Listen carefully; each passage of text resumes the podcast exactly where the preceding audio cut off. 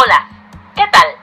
Estamos contentos de recibirte una vez más con un capítulo nuevo de Nuestras Siete Vidas de Giancarlo Lainez. Acomoda tus audífonos y ponte cómodo porque esto es tu zona de lectura.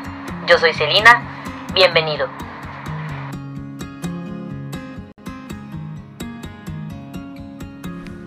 Capítulo 14 Kiwi Cuando Lucy regresó de la escuela, le contó todo lo que sucedió en su día escolar a su madre. Y claro, yo estaba ahí recostada en el suelo escuchando la conversación que se llevaba a cabo en la mesa. No pude opinar, pero sí pensar que muchas de las actitudes que tenía la gente que convivía con Lucy no me parecían ser del todo correctas. Lucy ni siquiera tenía la culpa de querer tener un bebé. ¿Por qué los humanos son así? Mm. Lucy nos contó que en la mañana, cuando se encontraba caminando por los pasillos de la escuela, mantenía una conversación con Marifer. ¿Irás a la fiesta de Margot? Le preguntó Marifer a su amiga mientras que ambas se dirigían hacia su clase de historia. ¿Yo? ¿Con una estudiante de primer grado? Ni loca me aparecía por ahí. Le contestó Lucy de inmediato. Dicen que estará emocionante. Tiene alberca, tobogán, harán batallas de Guitar Hero. Pero Claro que estaré ahí, dijo Lucy sonriendo. Pero cuando recordó su situación actual, su sonrisa desapareció de inmediato. Ay, no, parece que ya se te olvidó que estoy castigada por estar así. Ay, es verdad. Creí que el enojo se le pasaría a tu papá, recordó su amiga. El enojo siempre se le va, pero el castigo perdura. ¿Me contarás cómo te fue en la fiesta de Margot? Para eso están las amigas. Marifer se detuvo para contestar. Me tomaré muchas fotos e iré a tu casa a contarte cada detalle.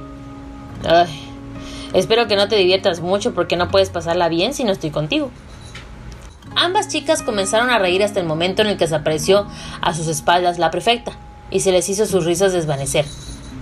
La prefecta tenía una expresión muy seria, con una carpeta que siempre cargaba en su brazo. No se veía con ánimos de jugar o de querer seguir riendo con las chicas. De hecho, parecía muy amargada pues esta señora amargada le habló a Lucy sin importar interrumpir.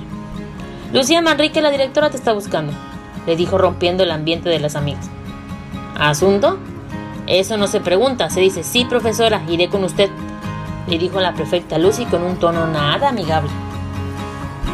Pero primero necesito saber cuál es el motivo para estar preparada psicológicamente. Un alumno siempre debe estar dispuesto a hablar con su directora, debería saberlo. No soy alumno, soy una alumna. En segunda, tengo que saber para qué me buscan para saber si tardaré hablando con ella porque tengo otras clases a las que asistir. Y de sufrir dos regaños de dos personas diferentes, prefiero que solo uno. Además, tengo que saber lo que le diré al profesor para evitar una sanción. Estoy segura que la directora tiene un buen motivo para hablar contigo y el profesor de tu siguiente clase será notificado. No creo que la directora quiera socializar. ¿Qué tal que sí? Se la pasa encerrada en su oficina todo el día y no tiene con quién hablar. Ante la negativa de una sonrisa de la prefecta, Lucy tomó un tono más serio. Bueno, ya, ahora voy. Aunque Lucy ignoró los comentarios de la prefecta y pretendía continuar su camino, como si no le hubiesen dicho nada, pero la prefecta se quedó ahí junto a ella siguiéndolas por detrás hasta que al fin se interpuso en su camino. ¿Le molesta? Iré a mi siguiente clase y avisaré que estaré con la directora, le dijo Lucy a su profesora. ¿Qué le acabo de decir? La directora siempre tiene prioridad, decía la prefecta con aires de grandeza. Mm, qué extraño, ¿no? Porque cuando le dije que los chicos habían abierto un hueco en la pared del baño de mujeres y que nos estaban espiando, la directora no hizo nada y nosotras mismas tuvimos que tapar ese hueco. Ah, pero que no fuera ella la que quiere hablar conmigo porque la directora tiene prioridad, ¿no? Sin darse cuenta, Lucy había dado un paso al frente y su postura ante la situación era la de retar a la prefecta, lo cual ella sabía que no debía de ser. La directora es una persona ocupada, ya deberían saberlo, contestó la prefecta, siendo la única que sabía ponerse dura ante un reto como tal. Tan ocupada como para preocuparse más que en otros asuntos que la seguridad de sus alumnas. Dígale que consideraré su propuesta cuando inicie mi próxima clase. Lucy se adelantó junto con su amiga por el pasillo escolar y dejaron atrás a la prefecta, quien todavía no podía creer que una alumna con un historial limpio en comportamiento como el de Lucy le hubiera hablado de esa manera.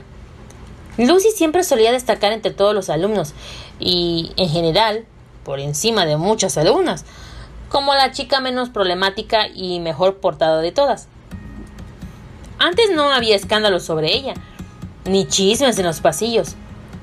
Todos solían conocerla en la escuela como la mejor en la clase de historia y nada más.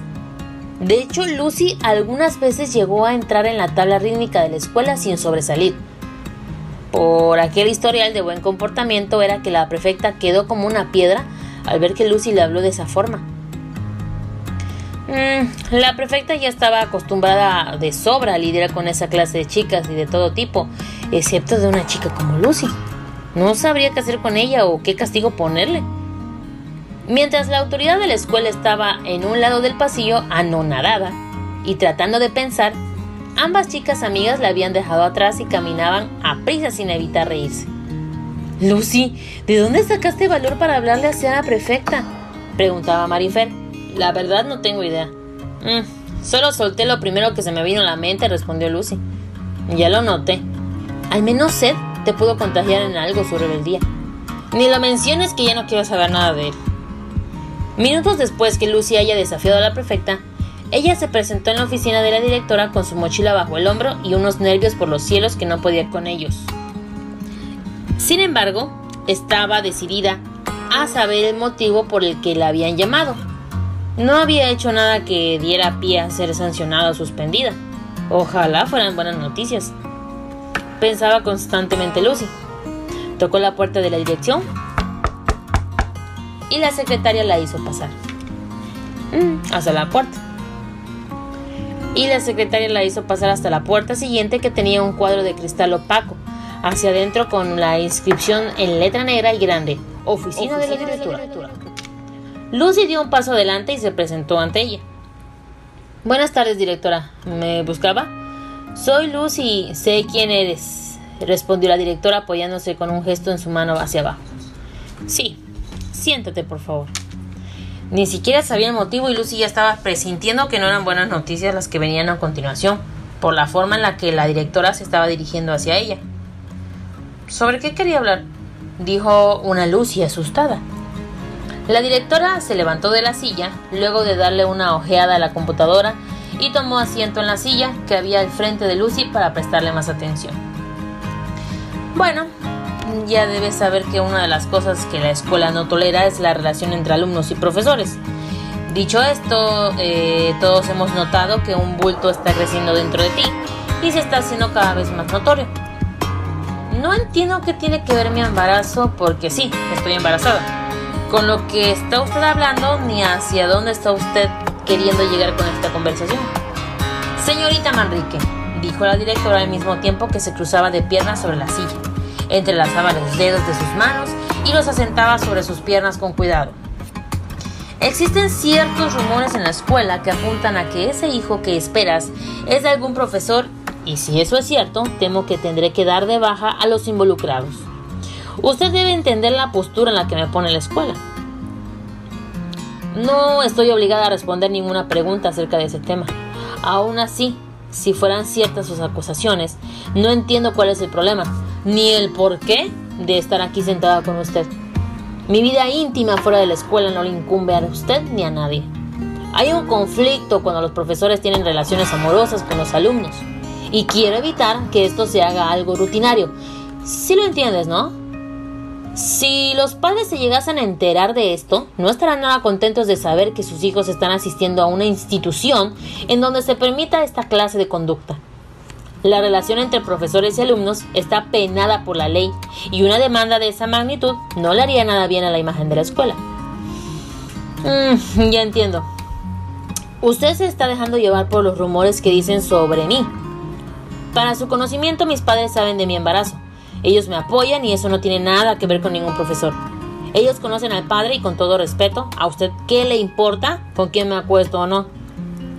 Si estás mintiendo, soy capaz de hacer un examen de paternidad a todos los profesores con tal de saber la verdad, porque como ya te dije, no estoy dispuesta a aceptar esas conductas en mi institución. De acuerdo. Antes que nada, si quiere acusarme de algo así de grande, mis padres deberán estar presentes. No tocaré ese tema sin ellos, dijo Lucy y de la misma forma efusiva se levantó de la silla. Además, no puede castigarme por lo que la gente dice a mis espaldas. O entonces usted debería ser castigada por estar reengañando a su esposo con el profesor Eric de inglés. La directora quedó atónita y silenciada de inmediato. Así es, y no soy la única que sabe sobre eso, sino la mitad de la escuela. Así que no venga ahora de puritana a intentar asustarme cuando usted es de un nivel inferior al mío. Si averiguo que estás protegiendo a cualquier profesor, los dos sufrirán las mismas consecuencias. Haga lo que tenga que hacer, respondió Lucy y salió de su oficina con la cara en alto.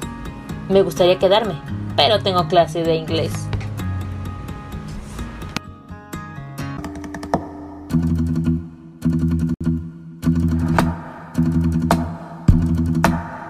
Queridos lectores, hasta aquí el episodio de hoy. Ojalá les hubiera gustado. Gracias por sintonizarnos una vez más. Esto fue Zona de Lectura con Giancarlo Lainez. Yo soy Celina. Hasta pronto.